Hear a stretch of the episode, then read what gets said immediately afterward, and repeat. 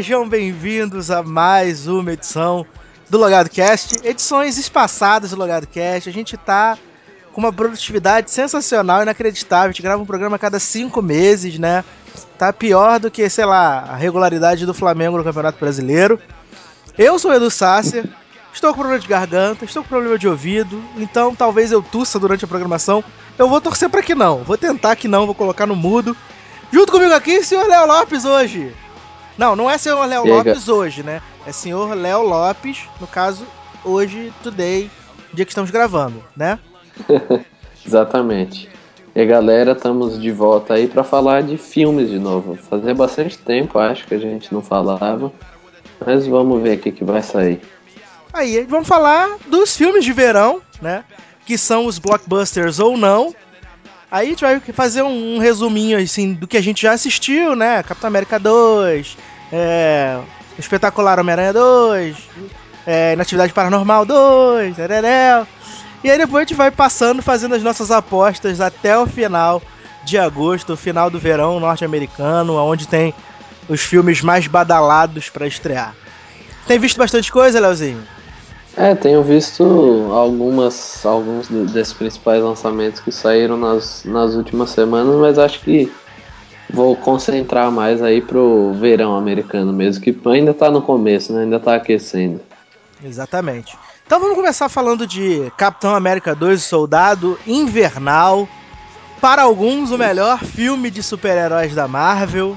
Para outros, nem essa Brastemp toda.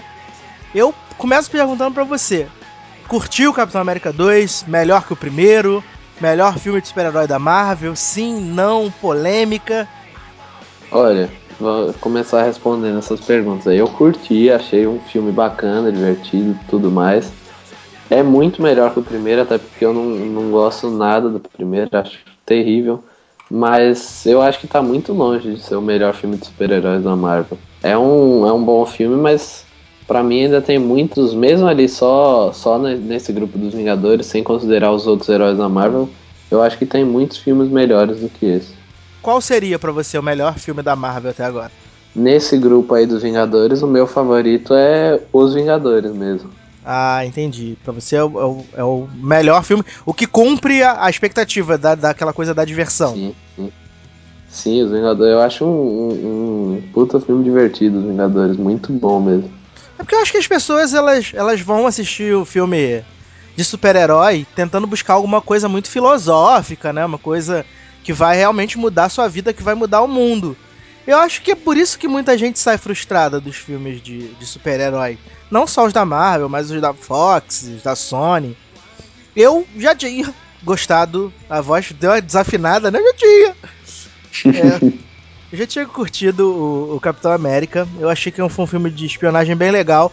Só que como todo filme de origem, perde-se muito tempo contando a história do herói, quem ele era, não sei o quê. É. E, e, nesse filme, como eles tiveram uma liberdade maior, porque o herói já tá apresentado, a situação tá acontecendo, eu acho que ele flui de uma maneira melhor, sabe? Eu acho que ele flui mais orgânico a interação Sim. do Chris Evans. A própria, a própria questão que ainda não tinha entrado em nenhum dos filmes da Marvel, que é da Hydra aí, eu achei que ela foi bem colocada. O próprio o vilão que eles colocaram, que o verdadeiro vilão para mim não é o nem o Soldado Invernal, para mim é o Robert Redford. O personagem dele é o verdadeiro vilão aí da trama e, e encaixa muito bem essa trama de espionagem. Realmente nisso o filme melhorou bastante. Exatamente. E é aquele negócio, o Soldado Invernal, ele é mais, na, no meu ver, ele é o vilão físico, porque tem que ter o, aquela ameaça que é uma ameaça pro Capitão América, né? Uma ameaça Sim. física. Ele é o vilão físico. E tem todo o esquema que o Sebastian Stan, que, que faz o, o, o Buck, né? O Soldado Invernal, ele tem contrato para nove filmes com a Marvel. E uhum. a, a, Marvel já tá cansada de dizer que se tiver que trocar ator, ela troca, é. se o cara não quiser fazer mais o filme. E muita gente sabe que nos quadrinhos tem uma fase é, em que o soldado torna. Overnal se torna o Capitão América, né? Pois é. Então, pode ser uma opção para Marvel fazer isso no futuro, substituir o Chris Evans pelo, pelo Sebastian Stan. Eu gostei muito da é. interação dele com a com a menina Scarlett Johansson, né? Que teve é, envolvida é, na polêmica na polêmica do seu nu frontal, gostosa, não é gostosa, gorda, não é gorda, Uhum. uma loucura, né? É a Scarlett Johansson, gente, é a Scarlett Johansson. Você se apaixonou pela voz dela, só pela voz dela em ela. Só pela voz. O corpo é o adicional, né? E, assim, um personagem que me empolgou muito nesse filme foi o Falcão. Eu adorei o Falcão, Sim. achei que ele. Achei que ele foi mais também. bem desenvolvido do que o próprio arqueiro negro. O próprio arqueiro, negro. O próprio Ah. arqueiro do, do, do Vingadores, sabia? Do, dos Vingadores. É. Exatamente. Sim, eu gostei também da. é, Ele é interessante porque desde o início ele já tem uma química com o Capitão América, né? Parece que eles já se conheciam e tudo mais. Então isso funciona bem. Sim, Acho a- que dá pra, dá formar uma boa parceria, até para as continuações, quem sabe, pra ele continuar sendo esse parceiro do Capitão. exatamente. É, é- o mais importante pra mim numa química de um super-herói com um sidekick ou com um coadjuvante é que ela não pode soar forçada.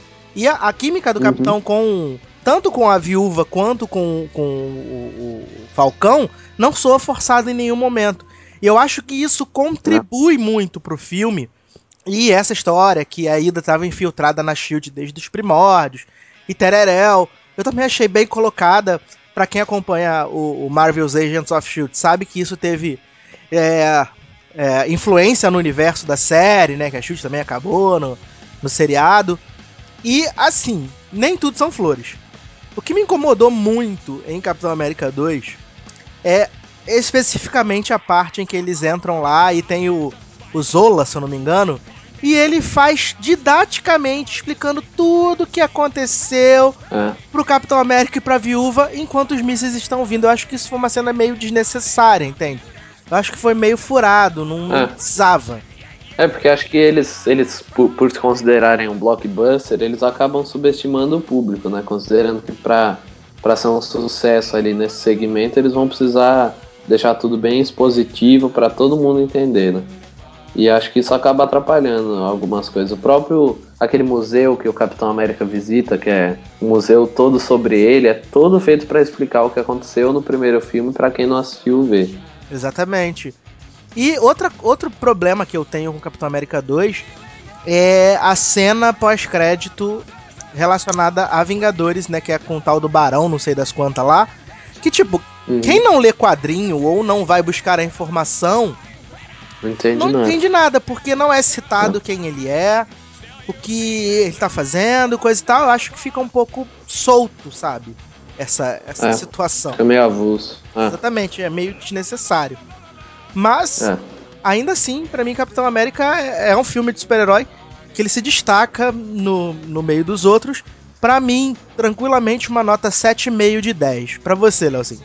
Eu acho que eu dou um 6,5 de 10, porque eu, eu tenho alguns probleminhas, como eu até escrevi, com alguma um, um- uma coisa, eu não sei se vale a gente citar o spoiler aqui, como a gente está comentando brevemente, mas é uma decisão que eles tomam e depois voltam atrás que eu acho que tá atrapalhando um pouco, tá? A gente acaba a começar a não temer por nenhum personagem, nem por um coadjuvante, porque falta coragem para algumas coisas ali dentro do estúdio. Mas mesmo assim é um, é um filme divertido, é um bom filme de herói. É, é, é mais maduro do que alguns dos últimos da Marvel que vinham saído. E, e é bem melhor que o primeiro. Então acho que isso já vale aí o ingresso. Tô bem. Quem ainda não viu, né? Imagino que muita gente já tenha visto, mas vai que alguém ainda não viu. É, O que eu vi essa semana foi até uma campanha bem legal que os atores fizeram pra um, pra um, pra um moço que tá com câncer terminal, né? E ele não tinha assistido o filme no, no cinema. E eles pediram pra Marvel liberar uma cópia do Blu-ray DVD pro rapaz poder assistir em casa, né? Porque ele não vai. Ele não vai Olha, estar vivo. bacana. É, ele não vai estar vivo, ele vai. Ele tem, ele tem câncer terminal, tem alguns meses de vida. Se eu não me engano, o lançamento do DVD é Uhum. em agosto. Então, ele. A filha dele mandou uma carta pra Marvel e pro. pro. Oh meu Deus. O Steve Rodgen, gente. Fugiu o nome. Chris Pine. Né? É o Chris Pine mesmo, né? O Chris Pine é do Star Trek. Não, é o Chris Evans. Chris Chris, Evans. Pine é do Star Trek. É, o Chris Evans mandou uma carta pro, pro Chris Evans. E aí eles fizeram uma movimentação no Twitter com a foto, com a mensagem, pedindo pra Marvel liberar pra ele poder assistir o filme. Aí o, o menino. Menino Hulk entrou também, Samuel Jackson, a, a viúva entrou, sabe? Foi bem legal a, a uhum. atitude e a Marvel vai, a Marvel providenciou uma sessão especial para ele poder assistir o filme. Ah, bacana. Eu achei, bacana. achei isso bem legal mesmo, sabe? Bem legal. Uhum. Mais legal que eu também assisti em abril, mas eu acabei assistindo, sei lá, no comecinho de maio, foi o Hoje Eu Quero Voltar Sozinho. Filme brasileiro que as pessoas tendem a dizer que é um filme gay. Não é um filme gay, gente, pelo amor de Deus. É um filme brasileiro, na minha opinião, no meu ponto de vista, um filme sobre independência, sobre liberdade, que por acaso tem um protagonista que tem é, é, é homossexual. Por isso. Mas as pessoas. que tá sendo muito aclamado o filme. Exatamente. Tô vendo muita gente falando bem. Olha, você não viu, então eu não vou falar um pouco, não vou falar muito da trama, mas eu quero dizer que é um filme extremamente delicado. É um filme muito bonito, é um filme que trata a, a aquela coisa, porque acho que você sabe que o protagonista ele é cego, né? Uhum, sim, sim. E a busca. Eu vi, eu vi algumas coisas sobre o filme.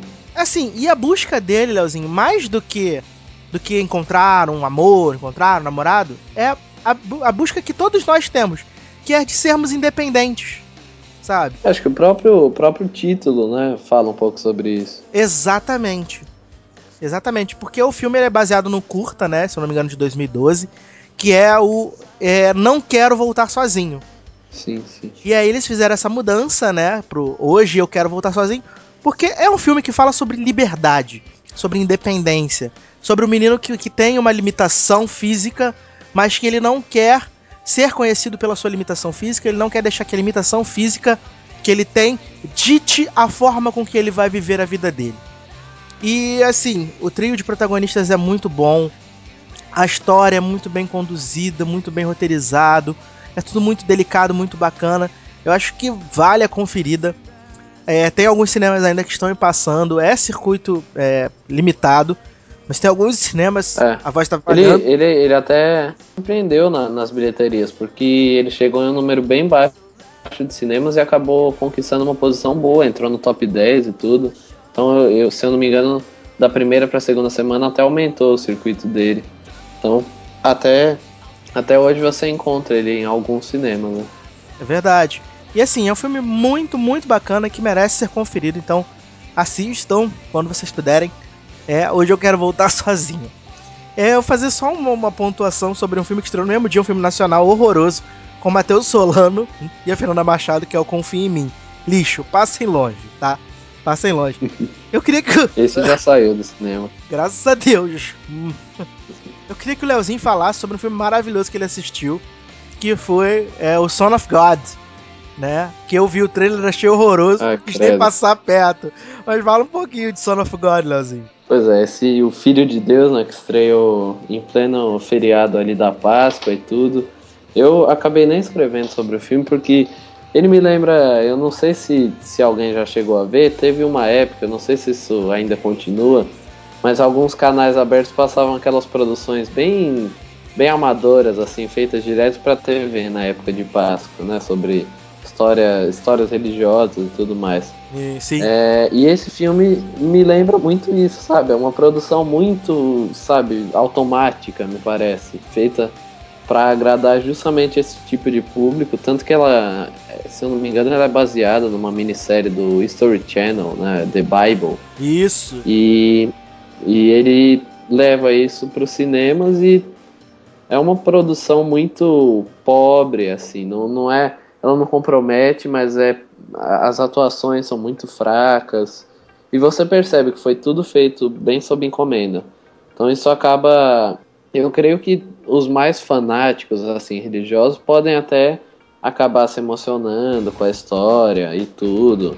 Mas mesmo você sendo religioso, se você percebe algumas questões técnicas mesmo, você percebe o quanto que esse filme é problemático. Eu achei bem fraco mesmo que eu daria uma nota 2 de 10. Meu Deus! Meu Deus do céu! Meu Deus! Mas com certeza não deve ser pior do que Copa de Elite, que a gente nem se arriscou a ver, né? É, esse eu passei muito longe. E o maravilhoso Inatividade Paranormal 2, que eu tive o desprazer de assistir na semana pós-feriado, pós-Páscoa, né? No, no, na, no clima do, do ovo de Páscoa, do chocolate, eu tive que assistir essa porcaria. Que aliás até o Jurandir. vomitou o chocolate. Sim, até o Jurandir Filho do. o Jurandir Filho do Rapadura Cast, falou que Inatividade Paranormal não é filme, porque ele é um insulto ao cinema. Ele deu nota 0 de 10 pro filme, que é uma bobeira. É a continuação do, do Inatividade Paranormal que fez dinheiro, por quê? Porque ele custou muito barato. Então ele fez 10 vezes mais, a galera é. falou: Meu Deus, que sucesso maravilhoso, vamos lá. Só que, assim, eles pegam a mesma estrutura do primeiro filme, com as mesmas piadas ridículas, o excesso de caretas. Já era, já era terrível o primeiro. Sim, e o filme é ofensivo. É ofensivo. Você assistiu o primeiro, Leozinho? Eu, na verdade, eu nunca nem consegui ver ele inteiro. Eu vi na TV, vi metade mais ou menos, falei, não, chega, não dá mais para mim.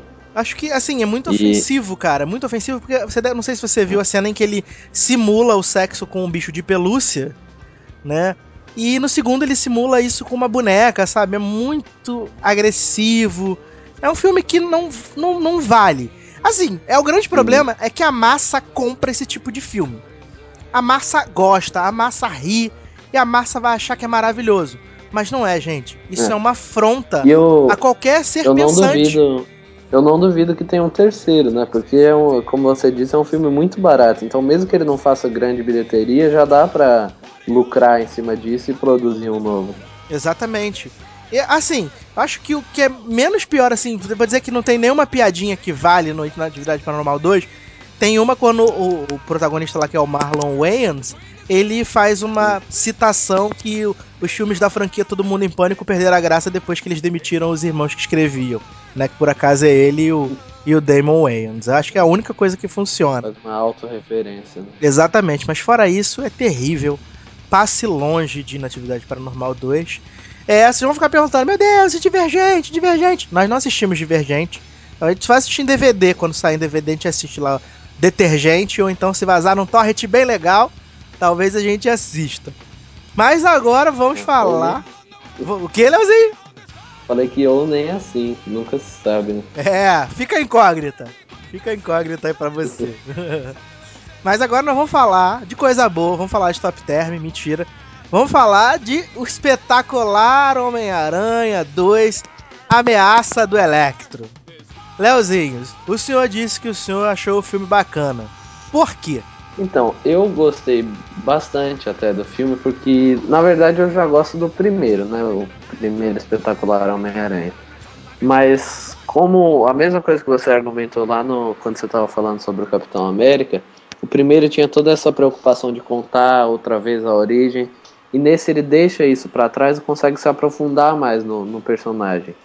E o, o, Andrew Garfield ele faz muito bem o Peter Parker, então você você consegue enxergar mais o, o que o personagem vive, os dilemas dele e tudo mais, você consegue se identificar mais. Ele se torna realmente o, o símbolo do herói, que você torce para ele, você compreende ele, tanto os problemas pessoais quanto os dilemas que ele vive para cuidar da cidade.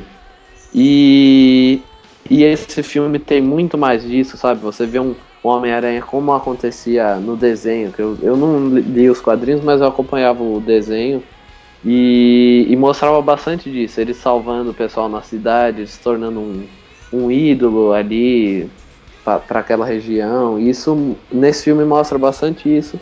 E eu gostei muito também do vilão, o Electro. Eu achei bem bacana como ele foi construído. Gostei do Jamie Foxx, apesar de eu achar que a ideia de colocar vários vilões de novo prejudicou um pouco o, o aprofundamento de cada um deles. Mas mesmo assim eu achei que ele foi uma ameaça à altura ali do, do espetacular Homem-Aranha aí do, do Andrew Garfield. Então, apesar de alguns probleminhas no filme, né? Não, não é um filme perfeito, não é um filme, uma obra-prima, mas eu achei um filme bem divertido, bem bacana, bem empolgante, assim. Então vamos lá. É, eu estava muito empolgado para ver o, o, filme. Os trailers, né? Tinham me vendido um filme, meu Deus, maravilhoso, espetacular, realmente. E qual não foi a minha surpresa ao ver que eles continuaram insistindo por, sei lá, cinco minutos na história não contada dos pais do Peter, que, tipo, se você perguntar quem se lembra da cena do avião, ninguém vai se lembrar da cena do avião, porque é tão desconexa de tudo que tá acontecendo. É. É, eu... A única coisa que eu, que eu gostei por esse ponto é aquela cena que ele encontra lá o metrô que o pai dele pegava. Aquilo eu achei interessante, mas o resto é realmente meio deslocado. Exatamente.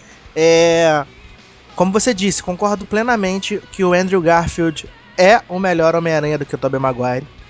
Eu acho que ele, ele uhum. né, nesse reboot, eles encontraram a essência do Aranha, que é o Aranha piadista, o Aranha engraçadinho. Eu acho isso muito bom, sabe? Eu, eu, chorei de rir quando ele tá preso na, no, para, no paralama, no para-choque do carro. A Gwen liga pra ele ele fala, pô, tô preso no trânsito, sabe? Eu achei isso muito divertido. Sim, sim. A cena que ele falou da, que tava limpando a chaminé também Puts, é muito engraçado. A cara do Andrew Garfield, quando ele fala isso, é, é uma coisa assim inacreditável, sabe? Eu acho muito bacana. Hum. Eu acho que ele, ele tá no tom do, do, do, do Aranha. É, a química dele com a Emma Stone é uma coisa assim que você fica. Caraca, é um casal que funciona. É inacreditável, né? Sabe? As é. cenas dos dois juntos são muito boas. Só que um pouco me incomoda que as, a transição do casal acontece muito rápido. Eles estão juntos, depois não estão juntos, depois estão juntos, depois não estão mais juntos, depois estão juntos é. de novo, depois não estão mais juntos. Acontece muita coisa muito rápido. É... E eles ficam martelando, né? Aquilo de ah, eu tenho que me afastar de você porque senão eu vou te arriscar. Fica o tempo todo repetindo isso. Exatamente. Positivo. Exatamente. Tô vendo seu pai, tô vendo o fantasma do seu pai, meu Deus, que desespero. E. Ah. É, mas por causa da química dos dois, a gente, eu até relevei esse ponto. Mas ah. o, o, grande problema do filme para mim é a motivação do Electro. Que é a motivação, tipo, eu sou um loser, ninguém me vê. O Homem-Aranha não me vê, o Homem-Aranha não sabe meu nome então eu vou tocar o terror. E eu nunca vi um, um ataque elétrico, um raio, sei lá, uma parada assim, consertar dentes. E consertou o do Jamie Foxx no filme. é verdade. Sabe? É verdade. Eu achei isso muito bizarro, muito bizarro. Fora que o Electro, ele, quando ele. O, o, o menino, o menino Duende Verde solta ele lá no final do filme, ele, ele tá com uma, tipo, uma, uma, uma cuequinha azul. Aí ele se desfaz e se refaz com a cuequinha. Eu falei, gente, que legal! Né? E depois ele aparece com a roupa, ele entra no, nos tubos de energia, se refaz com a roupa, sabe? Eu acho isso muito bizarro. É, uma coisa também que me incomodou foi o fato da, da relação do Peter com o, o Harry. É uma coisa que é muito pouco explorada a gente é super melhores amigos, mas Sim. você sumiu, mas agora a gente vai ser amigos ter... de novo, sabe? Deveria ter tido alguma espécie de flashback ou aparecido já no primeiro filme, né? Pra gente compreender melhor isso. Exatamente. Sabe? Então, é, eu acho que. Mas eu, eu gosto da, das motivações que eles criaram aí pro Duende Verde. É. Isso eu gostei.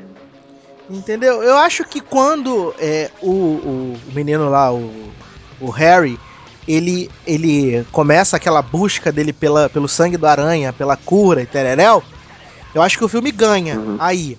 Quando o Electro passa a ser mais um capanga do que um vilão com motivação própria. Eu acho que isso ajuda uhum. o filme a crescer. Porque o Harry tem uma motivação. E para ele conseguir aquilo que ele quer, ele faz a troca com o Electro. Olha, é, eu te dou a energia da cidade, te dou o, o, o nome do projeto que você criou, tereréu, mas você me dá o sangue do aranha. Então eu acho que isso ajuda. Ah. Porque o Electro por si só ele não tem motivação. A motivação dele é muito rasa. Como vilão. O Electro é mais a ameaça física, né? Isso. Enquanto o Harry tá ali por trás. Exatamente. O Harry planeja e tal. E aí. Tanto que o, o, o próprio Harry, pelo que a gente vê já mais próximo do final do filme, ele também vai comandar o Rino, né? É, é aquela, aquelas fantasias todas lá que aparecem lá, né? Do Abutre, do Dr. Octopus e tal. A teoria da conspiração dizendo que a cabeça do Harry do, do Norman Osborn estava ali também. Né? Existem conspirações dizendo que a cabeça do Norman estava ali também, perto das armaduras. Quando, quando o cara vai passando ali, coisa e tal. Mas. Ah, parece, né? Eu parto que pode ser teoria da conspiração ah. e pode ser verdade para um terceiro filme aí. Até porque a Sony gananciosa já disse que vão ser quatro filmes, né? E mais o filme do Sexteto Sinistro, mais o filme do Venom, que eles estão inventando. Porque eu não vejo razão de ter um filme de super vilões. Pra que você vai fazer um filme de super vilões, gente? Pra quê? Quem vai combater essas ameaças, gente? Não faz sentido. É... é... Acaba não funcionando. Não, não vai Mas funcionar. outra coisa que eu. Outra coisa que eu achei mais interessante nesse é que eles, eles exploram mais a, a questão que muitas vezes a gente levanta do filme de super-herói ser uma espécie de espetáculo, assim, de, de ser um. Enfim, um verdadeiro espetáculo. E eu, eu, acho que nesse eles conseguem explorar melhor isso. Eles tornam realmente a, as ações ali, os eventos, algo grandioso. Acho isso interessante nesse filme. Como aquela batalha, a principal batalha entre o Homem-Aranha e o Electro ali. A primeira, né, que acontece entre os dois. Acho que funciona muito bem essas, essas pequenas questões, assim. Entendi. E, assim, é, achei que foi uma decisão acertada da Sony é, ter feito a morte da Mary Jane já, apesar de eu. Da Mary Jane, ó, pff, da Gwen. É, apesar de eu achar que isso só iria acontecer no terceiro filme, ainda mais que eles cortaram a, as cenas lá da, da Shailene, né? Da Shailene Woodley como a Mary Jane. Mas foi, eles foram corajosos, né, até. Eu não imaginava que eles fariam isso. Eu também não, porque o filme já tinha rolado todo, todo, todo o filme. Quando ela cai, ele tá. A, a, assim, é bizarro a teia fazendo a mãozinha, né? Eu falei, oi? Como assim, Brasil? Uhum. Mas, ok. E aí eu, eu falei assim, caraca, eles não vão matar ela, até porque, pô, a química do casal é muito boa, e depois para arrumar outro casal assim com essa química vai ser tenso. Mas não, achei que eles foram corajosos. É, o panorama tá aberto aí para um terceiro filme, vamos ver. E Sony, Mark Webb mais não, né, gente? Mark Webb já deu. Vamos procurar um diretor que sabe fazer cena de ação. Um diretor que sabe intercalar direção de atores com direção de, de cenas de ação, porque não tá dando. Porque o Mark Webb ele não consegue. Na minha opinião, o Mark Webb não consegue. A parte de desenvolver os personagens, ele é muito bom. Mas nas cenas de ação não rola. Leozinho? Sim. Ah, tá. Não, pensei que você ia acrescentar alguma coisa. É... Não, acho que é só isso mesmo. Então vamos lá. Para mim, Homem-Aranha 2 Ameaça de Electro é uma nota 6 de 10. Eu, eu acho que eu dou um 7,5 de 10, quase 8, vai. Olha aí, as notas se invertendo. Do Capitão América eu dei mais, você ficou com uma nota menor, agora você botou uma nota maior pro Homem-Aranha e eu deixei a nota menor. Exatamente. Tudo bem. Então, Leozinho, fale agora sobre Cameron Dias em Mulheres ao Ataque, esse filme maravilhoso que estreou há poucos nos cinemas brasileiros. Pois é, aí já, já entrando nesse, no verão americano sempre tem a, a, aposta naquelas comédias que acabam fazendo certo sucesso, né? E, e essa Mulheres ao Ataque foi. Mulheres ao Ataque foi mais uma delas que tá até fazendo certo sucesso lá nos Estados Unidos e tudo, mas é, é muito fraquinha. Eu achei ela bem fraca, apesar da Cameron Diaz e da Leslie Mann, eu, as duas renderem alguns momentos divertidos no filme. É, é, é um filme que na maior parte do tempo não consegue ser engraçado, que acho que é a principal função aí de uma comédia. Ele também não consegue convencer quando ele tenta apostar no romance entre o Jamie Lannister aí, porque eu não vou falar o nome do ator, porque todo mundo conhece ele como Jamie Lannister, né? É, então... Nicolai, não sei das quantas... É, Coster, é, um negócio assim. E nesse romance entre ele e a Cameron Diaz não funciona. E é um filme até um pouco machista. Ele mostra assim as mulheres o tempo todo dependendo dele, elas precisam dessa vingança contra, contra ele. Não é uma questão de tipo, ah, não, as mulheres se vingando. Não, é um negócio meio que elas dependem dele, elas querem se vingar dele, mas dependem dele. Então é até um pouco machista nisso e. E também tem a, a Kate Upton ali no filme que ela não é atriz, né? Então ela acaba não convencendo. Fica ali a Cameron Diaz e a e a Leslie Mann se divertindo juntas e a Kate Upton deslocada. Nota, nota para mulheres, em mulheres ao ataque, Leozinho. 3 de 10. Meu Deus! Pobre Cameron Diaz. Mas o filme, o filme derrubou o Homem-Aranha da primeira posição lá nos States, não foi? Ou Capitão é, América, não Isso mesmo, é. É, foi, foi o Homem-Aranha, se eu não me engano. Mas é, é isso mesmo. Foi, foi, foi um filme que fez certo sucesso lá. Acho que eles aproveitam aí dessa de, de já ter tido um sucesso lá com Missão Madrinha de Casamento, que eram só mulheres protagonizando, próprias bem armadas também são duas mulheres, então acho que eles aproveitam do sucesso desse, dessas comédias protagonizadas só por mulheres. Né? Entendi. E você, você conferiu hoje, né, no dia da nossa gravação aqui, o filme novo do Jude Law, né? O Isso. A Recompensa aqui no Brasil, ou Don Hemingway no, no original, né? O que, que você achou? Você achou que é, um, que é um título original, é muito melhor. É um filme muito divertido. É um filme bem bacana, o Jude Law tá excelente, tá surtado assim. É, é, uma, é uma comédia bem de humor negro mesmo, bem tem, tem bastante coisa ali que lembra até a, o Guy Ritchie lá com o Snatch e tudo, que tem umas coisas surtadas, o pessoal usando drogas ali, um monte de coisa, envolve crime. E, entram várias dessas coisas, mas é sempre focado no, no Don Hemingway, né, no personagem do Jude Law. É sempre focado em mostrar a visão dele, a personalidade dele, como ele muda durante tudo isso, enfim. E é um personagem muito bacana o filme tem vários momentos divertidos. Não, não é um filme para o grande público, né? Porque muita gente acaba se desagradando ali com algumas coisas que são mais ousadas, mais arriscadas assim. Tem, tem algumas cenas que até me lembraram um pouco alguns momentos do Lobo de Wall Street, então você já entende do que eu tô falando. Ah, Mas sim. É um filme... Saudades, Lobo de Wall Street. Mas é, é. Exatamente. Mas é um filme bem, bem divertido, gostei bastante. Nota? É 7 de 10. Oh. Tem, tem algumas, algumas coisinhas ali que, que incomodam, mas no geral é um filme. Não é aquele filme que você vai se lembrar por muito tempo. É, é um entretenimento ali de uma hora e meia que você vai se divertir bastante e depois pensar em outra coisa. Tá bem. Vamos, vamos especular sobre Godzilla então, Leozinho. Que Godzilla estreou aí, era pessoal falando muito bem, que o roteiro é de não sei quem, que vai ser maravilhoso, que vai ser um Godzilla mais sombrio, que tem ah, o Brian. O melhor Godzilla. Isso, que tem o Brian Cranston, que tem a Juliette Lewis. Esquece aquela porcaria que o Matthew Broderick fez nos anos 2000. Mas parece que a galera não tá curtindo muito o Godzilla, né? Que o pessoal fala que o é. Godzilla demora a aparecer, quando aparece não aparece serve pra nada que focam muito no Aaron Taylor, que o Aaron Taylor é uma porta, que o 3D não serve para nada. E aí, vamos especular sobre Godzilla, Leozinho. É, foi, foi mais um daqueles filmes que tava aquele hype gigante antes da estreia e de repente o filme estreia e, e some, né? Ninguém mais fala bem dele. Quem falava muito bem acaba nem falando mais nada e, e quem fala mal acaba criticando aí o filme. Mas é, eu não sei, eu, eu nunca fui. Nunca tive grandes expectativas pro filme, até porque eu não, não vi nada do Godzilla até hoje, confesso. Mas não, não sei realmente o que aconteceu aí. Mas no, nos Estados Unidos ele tá. Ele teve o melhor dia de abertura do ano nas bilheterias. Então acho que o pessoal lá tá gostando.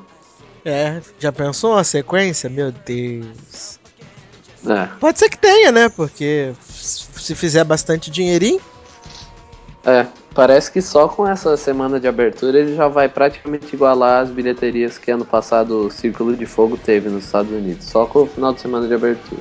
Eita, Del Toro, não é dessa vez pra você.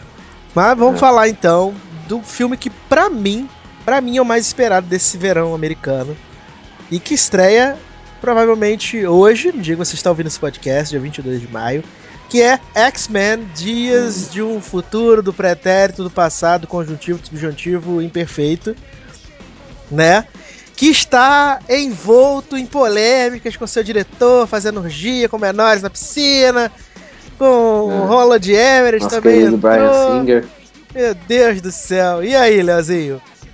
Que, o que falar da polêmica envolvendo o, o, o Brian Singer, né? Porque dizem que não existe a má publicidade, né? Existe nenhuma publicidade e o Brian Singer surgiu assim com essas acusações, com o filme perto de ser lançado. É bem. Foi, foi justamente nessa época, né? Foi curioso isso. Muito, muito curioso. Eu acho que uma coisa que aconteceu, sei lá, 10 anos, né? Meio bizarro. Uhum. Mas. É. Vamos falar do filme, né? Não vamos deixar a vida do diretor de lado, que isso aí é pro momento TV fã. É, acho que é, isso nem, nem interfere no filme, né? Se o filme for bom, vai ser bom com, com o diretor sendo pedófilo, com o diretor sendo. Seja lá o que for, se o filme for bom, é bom, né? É verdade. E pelo que você viu até agora de material promocional, Leozinho, você tá animado? Você acha que pode ser uma boa adaptação? O que, que você já ouviu do pessoal que já assistiu o filme? Olha, eu confesso que, como é um filme que eu tô aguardando muito, eu tô querendo saber o menos possível da história. Da, da história do filme mesmo. Então eu só vi um trailer, que era um trailer mais focado em cenas de ação mesmo. Mas de qualquer forma eu tenho expectativas muito boas, porque é, quem, quem, me acompanha no Twitter e tudo já deve saber que os X-Men são os heróis que eu mais gosto e tudo. Todos os filmes, tirando o X-Men Origins Wolverine, mas esse aí a gente não conta, né? Mas todos os filmes eu, eu gosto muito. E, e unir as duas equipes do, do X-Men Primeira Classe, que é um filmaço, com os X-Men da trilogia original, que eu gosto muito dos três filmes, acho que é muito difícil dar errado, né? Então eu espero realmente que dê certo. E eu ouvi algumas coisas no gente que eu acompanho no Twitter, eu ouvi algumas pessoas falando de maneira muito positiva e outras pessoas falando que é um bom filme só. Então tá meio mesclado, né? Eita. Mas é, já foram até anunciadas já a volta do James Marsden e da Funk Jameson pro X-Men Apocalipse, né, em 2016, já tá uhum. confirmada, a Halle Berry também como a Tempestade de novo. Ou seja, a Fox não vai largar o osso dos X-Men tão cedo, né?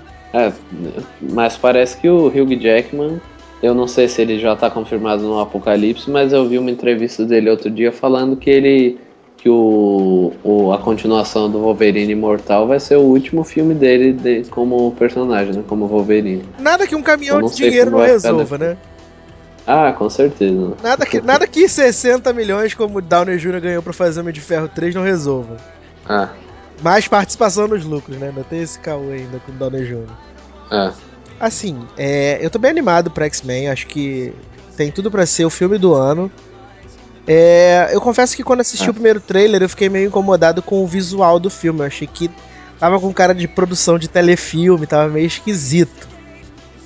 Mas, conforme eu fui vendo o resto do material promocional, eu falei, não, não, vai ser bom, vai ser bacana mesmo. Então eu tô muito empolgado e com certeza é, assim, dos filmes de. Dos grandes filmes, o que eu tô mais esperando é para conferir, porque entre os menores, assim, eu tenho muito apreço pelo, pelo Hotel Budapeste, né, do, do Wes Anderson. É, eu, eu ia falar justamente isso. Dos blockbusters é o, é o X-Men, mas se você colocar todos, tem o Budapeste que não me deixa escolher o, qualquer outro. E assim, é, eu tô muito na expectativa para ver o A Culpa é das Estrelas, porque o pessoal fala tanto, e quem já assistiu o filme diz que o filme é maravilhoso, que é, é de você chorar mais do que chorar no final de Marley e eu. Então isso é um problema para mim, que eu posso ficar desidratado, posso morrer no cinema. Mas, então, estamos aí com grandes apostas, então, para X-Men Dias de um Futuro Esquecido, então, né? Pois é. Estamos jogando todas as nossas fichas do cassino nele. Meu Deus. E em Malévola, Angelina Jolie como a bruxa má da Bela Adormecida, uma vilã como protagonista. Isso pode dar certo, pode dar errado. Numa época em que a Disney já está anunciando aí a versão live action de Cinderela, Alice no País das Maravilhas 2. E aí, Leozinho, há potencial em Malévola? Você viu alguma coisa, algum promo, alguma chamada? Eu vi, eu vi. Bom, na verdade, esse filme eu não tava com muitas expectativas, então eu não, não liguei muito de, de ver todo o trailer que passava e tudo mais. Então, primeiro eu vi um trailer, não sei se você chegou a ver, se eu não me engano, passou durante o intervalo de uma premiação, alguma coisa assim, na, na TV, que até muita gente comentou no Twitter e tudo. E eu tinha gostado bastante dele, que, porque ele mostrava bem pouco, ele mostrava só um pouco ali da, da Malévola, tinha música e, e eu, eu tinha gostado desse, me parecia ser interessante. Aí quando eu vi o segundo mostrando mais, que já tem uma batalha lá com o dragão, sei lá mais o que, já começou a me lembrar assim uma, uma mistura de um monte desses, desses filmes recentes que fizeram, sabe, de contos clássicos sendo transformados em um negócio sombrio já me pareceu uma mistura de um monte desses sendo tornada né, nesse malévolo aí. Então, não sei, tô, tô em dúvida ainda do que esperar. Porque ao mesmo tempo que ele parece sombrio, ele me parece um pouco infantil demais, então não sei como é que vai ser. Isso realmente é uma incógnita para mim. Entendi. É, eu vi esse, esse trailer que você falou na premiação, se não me engano, foi na premiação do, do próprio do próprio Oscar que teve. Ah, acho que foi. E assim, eu gostei da, do visual da, da Jolie, achei que ficou bem parecido mesmo ah, com a animação. A, a Disney sempre tem um esmero muito grande com as suas produções, então eu achei que a, a direção, design de produção que agora é, né? Design de produção, é, achei que ficou bem bacana e há, há, há, um potencial, mas assim, se tivesse que botar uma escala de 0 a 100 com uma expectativa para Malévola, eu diria que ele é, sei lá, 23, sabe? Eu não tenho expectativa, até porque eu. Acho que eu também tô por aí. Porque eu detestei o. Você não gostou do Oz? Do Oz Mágico e Poderoso. Ah. Eu detestei o Oz Mágico e Poderoso. Né? E, eu gostei. E de ver que eles vão fazer uma continuação é o que mais me apavora. Né? Eu prefiro ver o James Franco fazendo as suas selfies malucas. selfies dele são impagáveis. São, são. James Franco é, é uma pessoa que tem problemas. Aliás, vai até rolar aí a continuação de Spring Breakers, né? Mais um filme do James Franco. Ah, credo. Você não gostou de Spring Breaker? Não, acho bem mais ou menos, sei lá. É muito superestimado. Um monte de gente falou bem, aí eu fui ver e falei, sério? Vocês acharam tudo isso? Eu só consegui assistir 25 minutos, não consegui terminar ainda. Não precisa terminar, não. Olha que absurdo. Que absurdo. Vamos ver se você diz isso para Tom Cruise e a sua corridinha, né, tradicional, hein? Limi no limite do amanhã, fazendo par com a estátua de cera Emily Blunt. É... Aí eu já não posso dizer porque Tom Cruise, Tom Cruise, em Tom Cruise we trust. Olha, eu tô esperando Missão Impossível 6, cara, isso é verdade. Depois do Protocolo Fantasma, que eu achei é divertidíssimo. Pô, achei esse. Achei, achei muito divertido. Fantasma. É muito divertido, é um filme que tem um ritmo ah. muito bom, sabe? Sim. É... E o Tom Cruise com 50 anos dando, dando banho um monte de, de garotos que quer fazer filme de ação com 30. Olha aí, olha aí, olha aí. olha aí, acho que, eu acho que pra ficar legal, assim, mais sinistro só se tivesse o Liam Neeson junto com o Tom Cruise no Missão Impossível 6. Olha, imagina isso. Já pensou? Que é a. que pra mim, cara, o Liam Neeson, ele é o Tom Cruise da terceira idade, né? Sim. E eu também gosto muito do Liam Neeson. Nossa, eu adorei o Sem Escala, gente. Eu achei que filme sensacional, Sem Escala. Filme... Eu ainda quero ver esse, mas usou todos esses e, e, é engraçado que o Lianism virou aço de ação na terceira idade já. Né? Exatamente, exatamente. Vem aí o, o Busca Implacável 3, né? Já tá anunciado. Pois é. É, mais sobre No Limite do Amanhã. Cê, eu vi o trailer, eu não. Eu não comprei o trailer, essa é a verdade. E isso é um problema. Quando eu não compro o trailer, eu fico muito com o pé atrás. Ano passado eu, eu não comprei o trailer de Pacific Rim. A parte boa foi que quando eu fui assistir o filme eu fui surpreendido. Gostei, é. achei que o filme foi um dos Muitas melhores vezes isso é até bom, né? Você vai sem expectativa e acaba gostando mais. Sim, você aproveita muito mais a, a, a, a experiência, né? É pois é. válido. É. Mas eu não curti esse negócio de morre e volta, morre e volta, morre e volta. Sei lá, não, não curti. É, então. No, no trailer eu também achei isso meio, meio mal colocado, assim, ainda tá muito confuso. Eu acho que no filme eles podem acabar deixando isso meio confuso também. É, isso Mas... pode ser um problema se não for trabalhado de maneira é, correta. Então. Mas é como eu tava comentando com você, como eu, eu gostei muito do, do Oblivion no ano passado, e eu, eu gosto aí do Tom Cruise estar se mantendo nessa onda de, de sci-fi, eu, eu acho que eu posso acabar gostando desse, é, porque tem, tem um conceito que se eles souberem explorar bem, ele pode funcionar muito bem. E, e ainda mais com o Tom Cruise, que é um, um, um ator sólido para fazer esse tipo de, de personagem. É um, ele consegue, assim, é, interpretar né, nesse tipo de filme, nesse tipo de personagem. Então, eu acho que pode, pode acabar rendendo uma coisa boa. É. Se eles souberem explorar bem, né? Esse é o problema. Exatamente. Vamos aguardar. Então aí, no limite do amanhã, que já estreia aí na, na outra semana. Bobear, quando uhum. você ouvir esse programa já estreou, o filme já foi maravilhoso, já tá todo mundo dizendo. Mas algo me diz que nas bilheterias ele não vai sair muito bem, pelo menos lá nos Estados Unidos. É, pode ser que ele se venda bem no mercado mundial, né? É. Com, com o Oblivion ano passado foi a mesma coisa. Nos Estados Unidos ele foi mal, aí mundialmente ele foi bem. É que o americano só gosta de ver o Tom Cruise fazendo Missão Impossível. É. então vamos lá, vamos falar agora, saindo de maio, chegando finalmente em junho. Junho é um mês que não tem tantas estreias assim de peso, mas eu acho É. que vale. Na verdade tem, tem, tem estreias em grande quantidade de, de filmes que são médios, assim, né? De médio porte. Isso, acho que de médio pra pequenos, né? Por exemplo, Ah. esse o, o Versus de um Crime que eu já até assisti. É um bom filme. Tem algumas partes que elas são bem irregulares, né? Que é o- com. Nesse filme a gente tem o menino Daniel Radcliffe e o, Isso. e o, o Harry O Osborn. Michael C. Hall, não é? É, o Michael Ah, C. sim, é Hall. verdade. Eu tô, tô- E o Harry Isso. Osborn, né? O, o- é, eu nunca consigo falar o nome dele, que é, é Dean DeHaan. É isso, Danny Dehan, um negócio assim.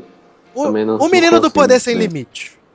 Né? Isso. ele é, eles contam uma história real, né, uma relação entre escritores norte-americanos que um se apaixona pelo outro e aí acaba acontecendo umas coisas da, da vida, né, umas pegação, uns crimes, uns roubos e isso vai influenciar a vida de cada um de uma maneira é, diferente. Eu assisti o filme, o filme é ok. Acho que numa escala de 0 a 10 ele é um filme 6,5 de 10. Ele passa, né? Passa da média. Mas não tem nada de, de excepcional, sabe? Não tem nada assim, meu Deus, você fala, meu Deus, Uhum. que, que drama, que história, que atuação. Assim, o Daniel Radcliffe, ele. Eu não consegui ver o Harry Potter nele. Eu achei que isso foi uma parte importante pra mim, não ver o Harry Potter. Acho, Uhum. acho que se ele conseguiu isso, É, já é um ponto positivo pra ele. já é uma evolução, né? Exatamente. É, mas fica aí. Mas acho que esse, esse não deve chegar em um circuito muito grande, não. Não, não, ele deve ser circuito limitado, com certeza. É. Né? Mas. E a gente tava, Ah. a gente tava falando do Lion Neeson, também tem o Um Milhão de Maneiras de Pegar na Pistola, que tem ele, né? O novo do da o Seth Seth MacFarlane, né? Você assistiu o trailer desse filme, Leozinho? Eu vi, eu vi hoje, eu tava na, na sessão do A Recompensa, aí passou esse trailer, achei divertido o trailer.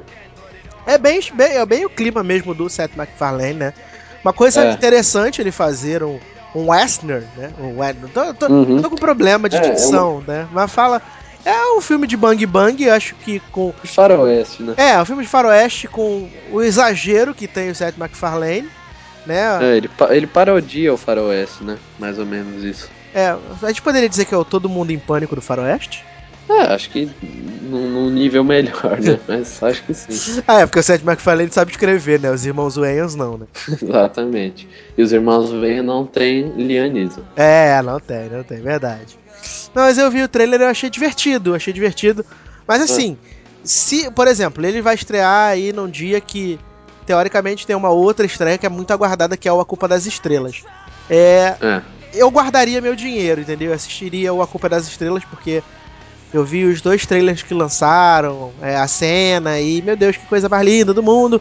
É, É, eu gostei bastante do trailer também. eu achei que vai ser um filme bem delicado. A galera que já assistiu disse que é um uma adaptação que consegue ser fiel ao livro e é, consegue criar situações novas, mas que não agride aquele o leitor, né? Porque sempre tem o cara que lê o livro e vai ficar olhando frame por frame pra ver se tá igual tá, Sim, no, sim. tá no livro, que é o cara chato.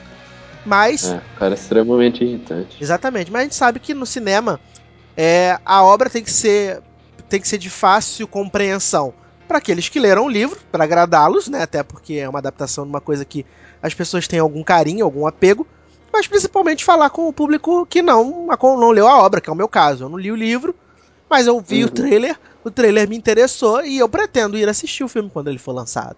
Sim. Mas é, em questão de bilheteria, eu acho que até os dois podem se dar bem, porque são, são filmes para públicos bem diferentes, né? Sim. O, o do Seth MacFarlane e esse. Quem for ver um, não, não, não vai se interessar muito pelo outro, normalmente. É, pode ser, pode ser. Eu acho que o do, do McFarlane acaba sendo uma coisa mais nichada, né? E o do É, exatamente. o A Culpa é das Estrelas é, vamos botar assim, o carro-chefe da semana, no caso. Né? Que é o filme É. que deve, Eu fazer uma boa pode bilheteria. funcionar muito bem.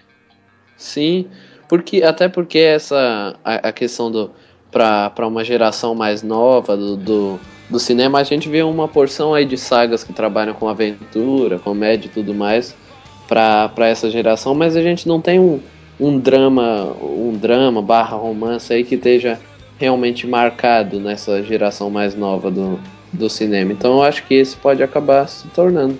Eu acho que entrando nesse mérito aí de, de, de um drama né, focado na, na, na, faixa, vamos botar aí, de Young Adults, eu acho que só mesmo o, as vantagens de ser invisível, né, que é, é, é, Sim, é uma verdade. unanimidade. E eu acho que a Culpa das Estrelas ah. vem aí para fazer companhia para ele, sabe? Uhum. Mas com certeza uh, o grande filme do mês de junho é Como Treinar Seu Dragão 2, que a galera ah, ficou louca, o trailer eu gostei.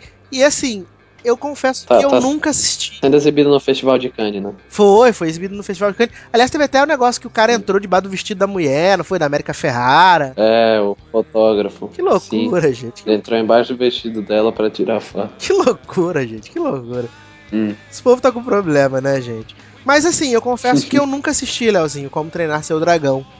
Apesar dos veja, milhões veja de elogios. É, é muito bom. É muito bom mesmo. E quais são as expectativas? Você imagina, você imagina um épico, sabe? Aqueles épicos clássicos e tudo feito em animação. Como treinar o seu dragão é, é esse épico aí da animação. Eu, eu já acho que é ousado porque fala que o menino perde a perna, então eu já acho ousado isso numa animação. Sim, no, no final do, do primeiro ele perde. Então, acho ousado o protagonista do filme uma criança perdendo a perna. Acho que é ousado. É, com certeza. E quem já assistiu o filme diz que o filme é no nível do primeiro para melhor. É. Então, acho... é, sim, tem, tem até uma, uma colega minha lá do cinema de boteco que, que tá lá no, no festival de Cannes. Larissa Padrão, um beijo, meu amor. Exatamente. então, ela, ela disse que superou o primeiro filme. Ai, Larissa Padrão está um luxo lá em, em Cannes. Eu vi, o vídeo, vi os videozinhos dela. Tá vendo os vídeos do Ulala? É, sambando, sambando na cara da sociedade, os pobres mortais. É isso aí. Mas um dia, um dia acontece com a gente também. É um filme que, tá, que vai estrear, né, em, em junho também, na mesma semana do Como Treinar Seu Dragão 2, que o trailer me agradou, mas a galera que viu já tá metendo pau falando que é uma merda inacreditável, é o Transcendence, né? Filme do Johnny Depp, aonde ele transfere a sua mente para um que tá computador. Pior bilheteria do, do Johnny Depp, né, lá nos Estados Unidos. O Johnny Depp não tá dando muita, não tá dando muita sorte, né, cara? É, mas esse tá.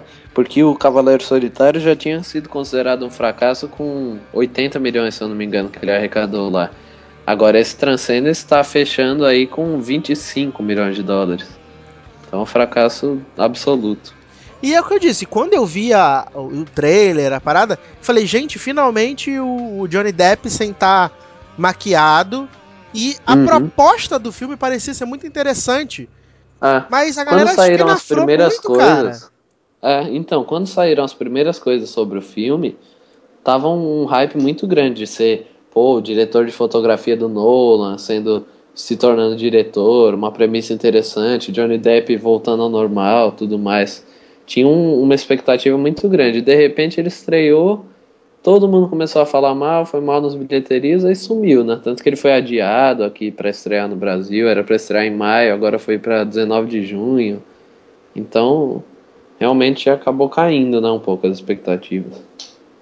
Complicado. Eu acho que é, provavelmente o nosso querido Johnny Depp deve voltar aí com. Ele tem outros. Tem o Piratas do Caribe já encomendado aí, né? O 5. Tem o a Meryl Streep que ele vai fazer esse ano. Isso, que aí vai dar certo porque tem a Meryl Streep. É, com certeza. Mas é bom, eu vou ver, mesmo que não seja no cinema, depois em DVD ou algo assim, porque eu me interessei aí, mas sei lá. E eu vi um, eu vi um trailer hoje que eu ainda não tinha visto um trailer inteiro, só tinha visto teasers. E sei lá, me pareceu meio produção pra TV, meio bagunçado. Não, não sei. Meu Deus. É. Em junho tem o filme que é o que você tá mais esperando, né? E eu também tô numa expectativa Aliás, muito grande. Qual, qual é o outro? outro? Diga-me. O outro como ano passado, eu sei que você também gostou muito do Os Suspeitos, que foi meu filme favorito do ano passado. Sim. É um filmaço.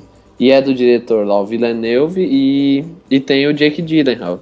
E esse ano, agora já em junho, eles voltam a trabalhar nesse O Homem Duplicado, que é uma adaptação do, do livro do José Saramago, com suspense, meio ficção científica, e me parece ser bem interessante. Eu acho que o Jake Gyllenhaal, pelo que eu vi já no trailer, voltando a uma grande atuação, como assim como foi no Os Suspeitos, acho que pode ser um filme bem interessante. Mas é circuito mais menor, né, mesmo. Olha, eu menor. tenho que dizer para você que eu já comprei a minha cópia. Boom.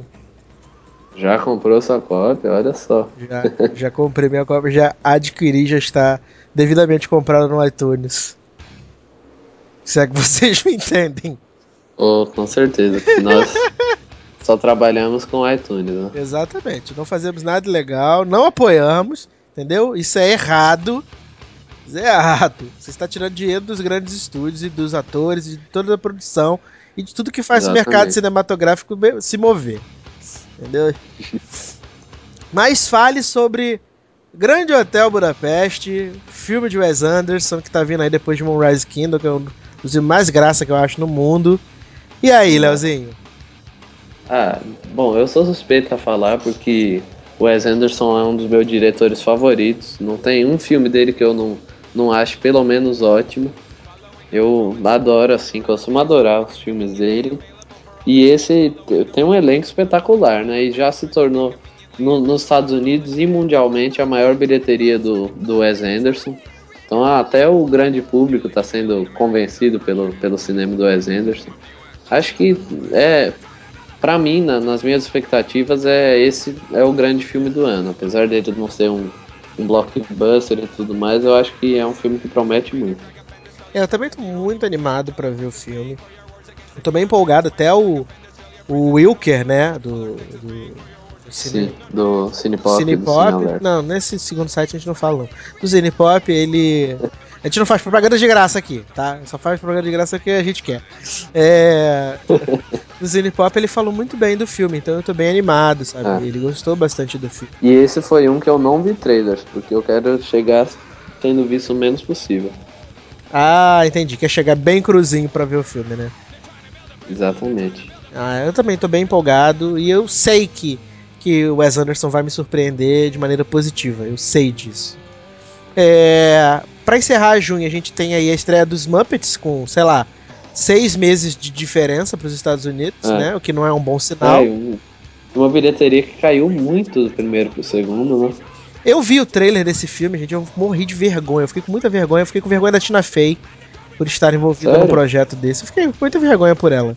Eu não vi o trailer, mas eu gosto muito do Rick Gervais, então, sei lá. Eu acho que achava que podia funcionar. Eu gosto do primeiro Muppets, mas foi um filme que sumiu, né, também. Exatamente. E foi adiado, né? Muito, muita diferença. É. Se eu não me engano, ele estreou no Natal nos Estados Unidos e agora vai chegar aqui, sei lá, seis meses depois. É, acho que não. Se eu não me engano, não foi no Natal, acho que foi em março, se eu não me engano. Deixa eu. Deixa eu obter a informação correta aqui. Ok. E também tem a estreia de um musical dirigido por Clint Eastwood, né? Que é o Jersey Boys. Eu confesso que eu não assisti nada desse filme, eu tô vendo aqui agora um pouquinho do trailer e, e, o, e o, cartaz. Como é Clint Eastwood, eu vou dar um, um, um, grande ponto para ele, porque eu acho que, que o Clint é o, é o diretor, né? É um cara que, uhum. que não me deu motivos até agora para duvidar dele como diretor. Então eu vou com certeza ah, Apesar do, do último filme que ele dirigiu foi o J. Edgar, que é bem fraquinho. Eu acho que é um filme maçante. Ah. Acho que ele é enfadonho. Ele estreou, ó, conferir aqui a, a data certinho. Os Muppets 2 estreou nos Estados Unidos dia 21 de março. Ah, então três meses de diferença, mas levando em consideração que é um filme do, dos Muppets, né, que teoricamente ah.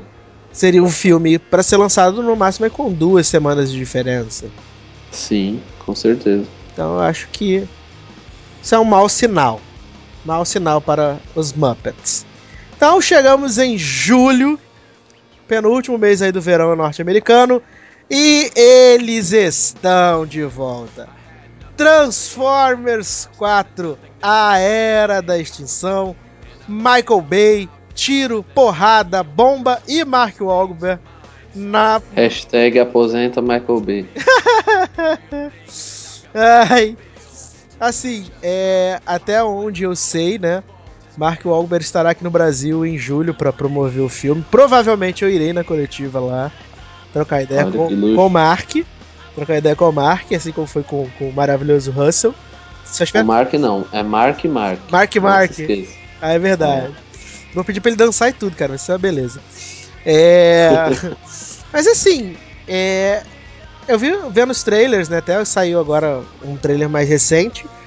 Cara, é Michael Bay. É aquela loucura, aquela pirotecnia inacreditável.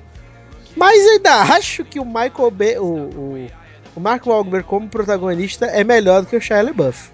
Nossa, muito melhor. Um, um minuto de Mark Wahlberg supera três horas de Shia LaBeouf. Eu só espero que esse A Era da Extinção não seja um filme tão cansativo quanto o, o, o Lado Escuro da, da Lua foi. Porque é um filme que Uhum. não acabava nunca. Nunca, nunca, nunca. Eu tava me revirando na cadeira e o filme não acabava, de maneira nenhuma, sabe? Acho que é um filme. E. Hum, diga. Não, eu confesso que eu achei só o trailer desse novo Transformers melhor do que a trilogia original inteira. É, é, Você que tá ligado nessas coisas, você sabe se mudou o roteirista, essa galera assim que tava envolvida com a primeira trilogia pra essa quarta Pior é parte? que- Eu nem li essa, essa questão dos roteiristas, deixa eu procurar aqui. A gente sabe que Michael Bay é o Michael Bay, não adianta. É o jeito dele de, de dirigir o, os Não, filmes. mesmo roteirista. Esquisito, né? Mas, Ah. né? Deixa quieto então. Deixa quieto. Ah, É. É, mas pra mim o filme mais esperado de julho é com certeza Planeta dos Macacos, o Confronto, né? Que é um nome, um tanto, uma tradução tanto quanto esquisita para Down of the Planet of the Apes, né? é, E- a queda, né? Exatamente. Seria. Eu acho esquisito. Ou amanhecer, né? Amanhecer dos Macacos. Que é, é down de, de, de- Acho que é down de amanhecer. Ah, sim, é verdade. Eu tava achando que era down de queda, mas é down de amanhecer, Down de amanhecer, nesse caso. né? E, cara, cadê o Oscar por Andy Serkis? Cadê? Cadê? Olha, nesse filme a gente vai ter Gary Oldman gritando, então só isso já vale o ingresso. Exatamente. Exatamente. É, eu fico um pouquinho receoso com a troca da direção. Eu fico um pouco receoso, que agora é o Matt É. Reeves que tá dirigindo, não é? Isso. É, eu gosto de Cloverfield, mas não gosto tanto assim. É, Eu nunca nem vi. quem foi o diretor do primeiro filme, que agora eu não vou lembrar o nome? Foi o. Foi- O Robert Rupert, alguma coisa, não foi? Eu não me lembro, não me recordo. Rupert Wyatt. Isso, ele fez um excelente trabalho. Ele conseguiu deixar o James Franco menos canastra do que ele é normalmente, que é um grande ponto, Verdade. né? Não temos James Franco nessa segunda parte do, do Planeta dos Macacos, O que é um alívio. que é um alívio. Mas eu acho que vai ser um bom filme, sabe? Acho que, assim, se eu tivesse que apostar no melhor filme de julho, é com certeza o, o Planeta dos Macacos, o confronto. E pra... Mas acho que a gente também tem alguns destaques nas, nas comédias, né, julho. Sim, sim. Diga! Porque logo no começo tem o Anjos da Lei 2. Aliás, assisti primeiro? hoje o primeiro. Assistiu, gostou? Achei, achei divertido. Eu acho o primeiro muito engraçado. Acho Acho divertido. que a a cena que o Johnny Depp morre é ótima. Pô, não, aquela cena é fantástica. A hora que ele aparece eu já gargalho. E logo depois tem o Chefe, que é dirigido e estrelado pelo John Favreau, né, que é o diretor dos filmes Homem de Ferro. E tem a Scarlett Johansson e o Robert Downey Jr. junto com ele.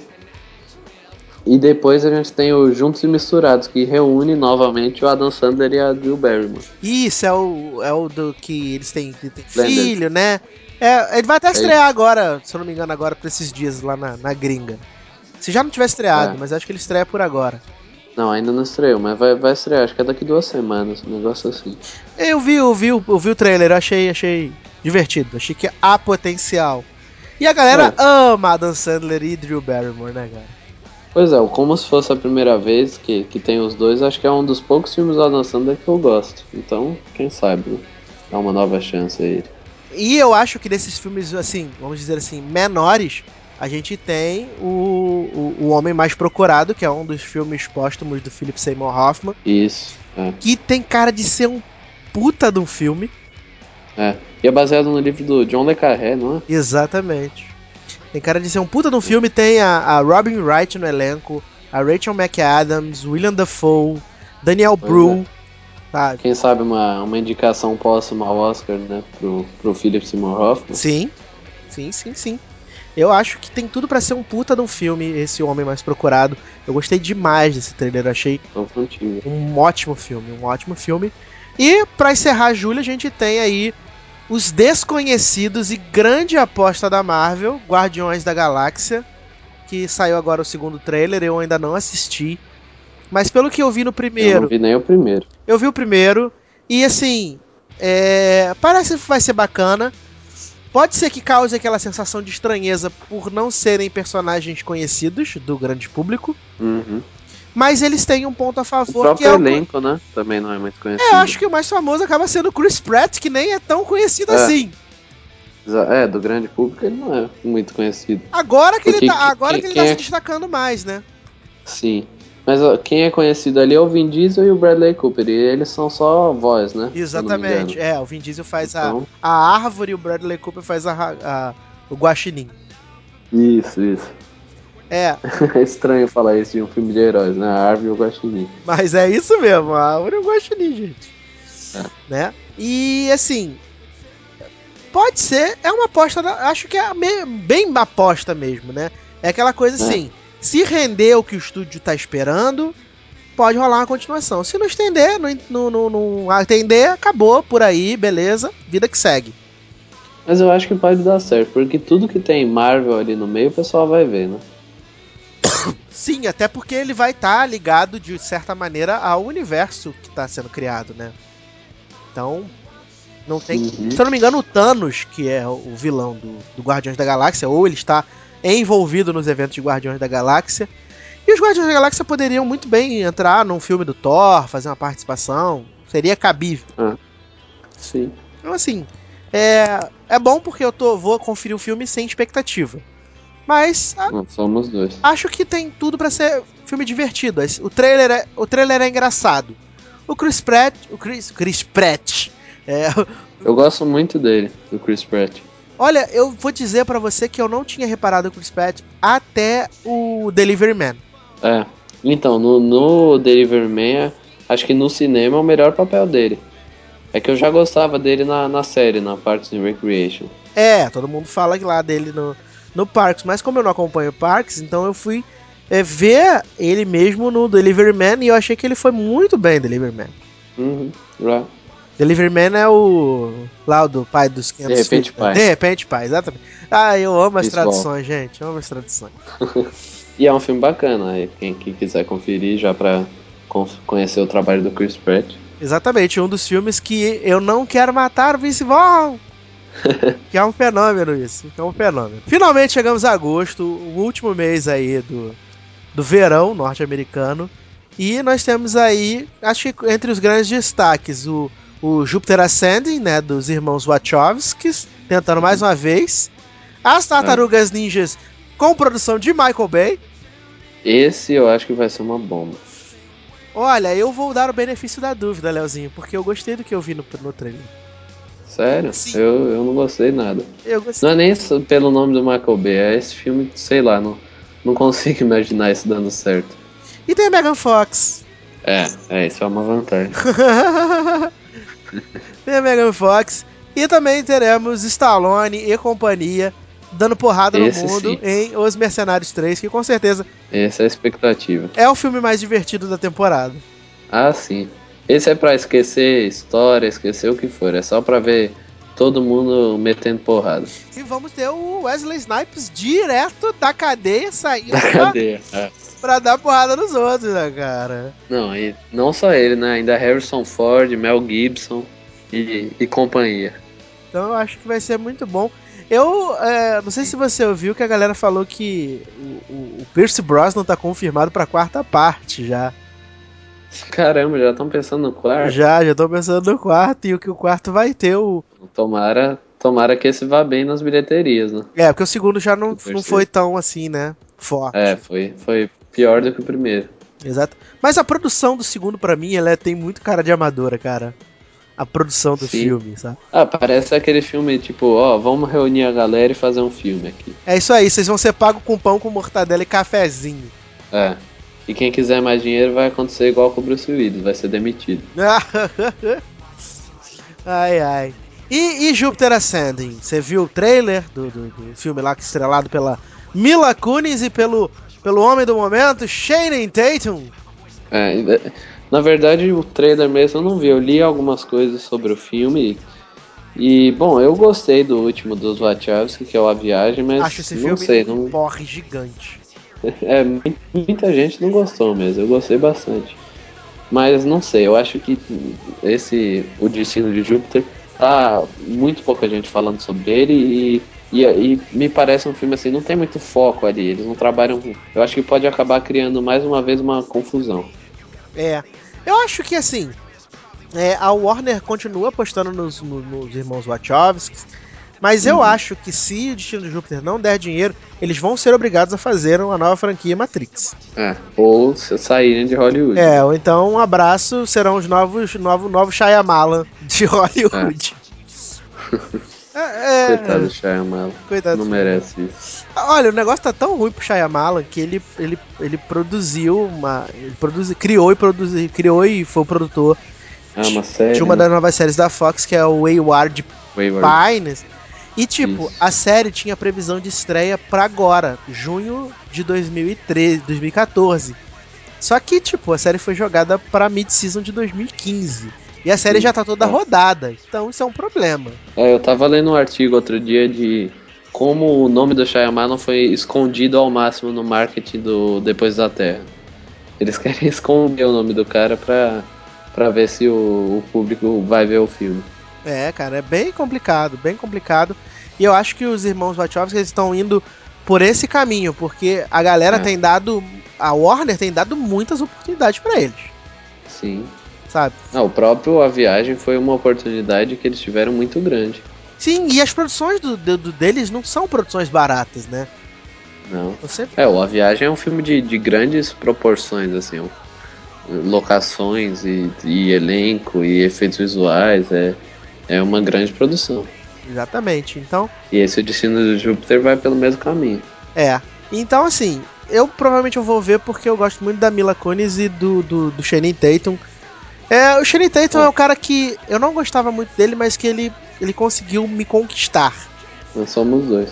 Se bem que eu prefiro quando ele faz papéis mais cômicos, assim, mais leves. Sim. Quando ele tenta e eu tenho medo que esse seja um papel mais dramático. Aí, aí não dá certo.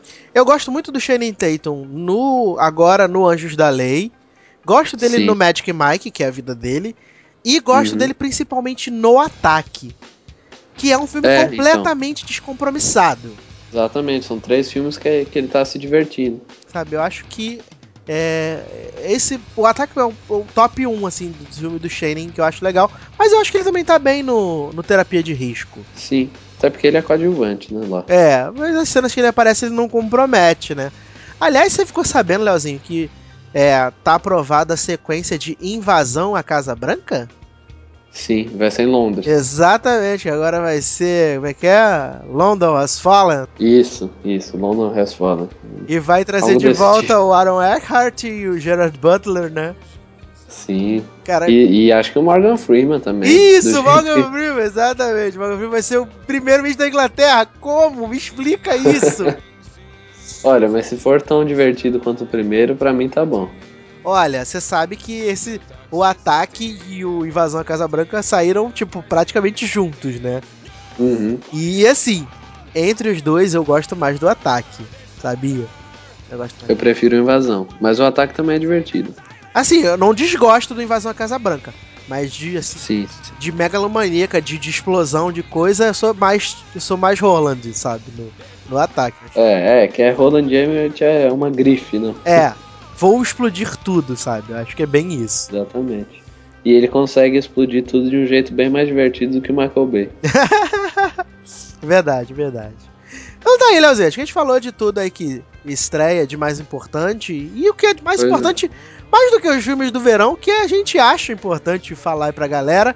Então, hum. antes da gente fazer as merchans, as despedidas dos filmes do verão, vamos lá então. Qual a sua maior aposta para esses filmes que a gente comentou aqui agora?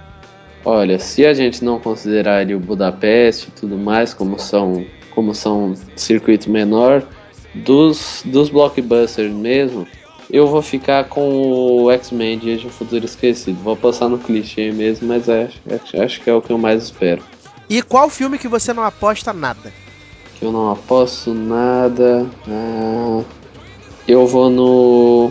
no Transformers. Oh. Eu não aposto nada e espero gostar, né? Vai que eu acabo não apostando nada e gosto. É verdade, tem esse ponto, é verdade. Uh, minhas apostas. A minha maior aposta. Olha, você. Não vou ser ousado, mas vou sair do lugar comum.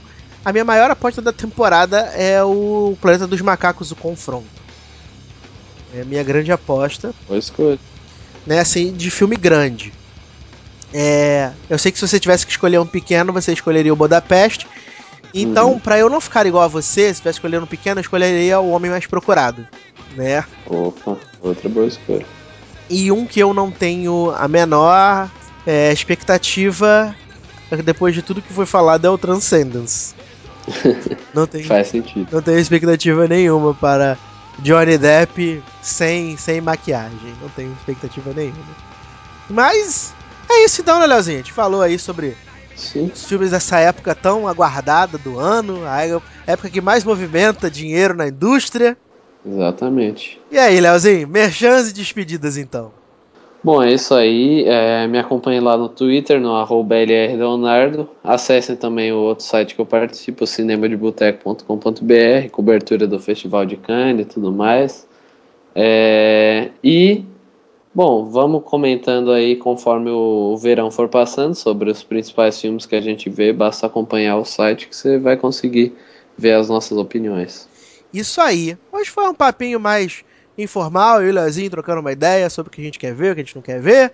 Para me seguir no Twitter é no arroba edu Eu tô todas as semanas no Spinoff Podcast, spinoff.com.br, né? Visite lá. E participe também da nossa promoção valendo todas as temporadas de Breaking Bad e mais um avental do Los Polos Hermanos. É, a promoção você pode participar até, acho que até o dia 1 né? Porque o sorteio é no dia 1 de junho, então você tem até o dia 1 para poder participar e concorrer aí a todas as temporadas de uma das melhores séries já feitas na história da TV mundial. Minha favorita. Ó, tá vendo? Breaking Bad. Então, é isso. Então, meus queridos, um abraço e até a próxima edição do LogarCast. Tchau!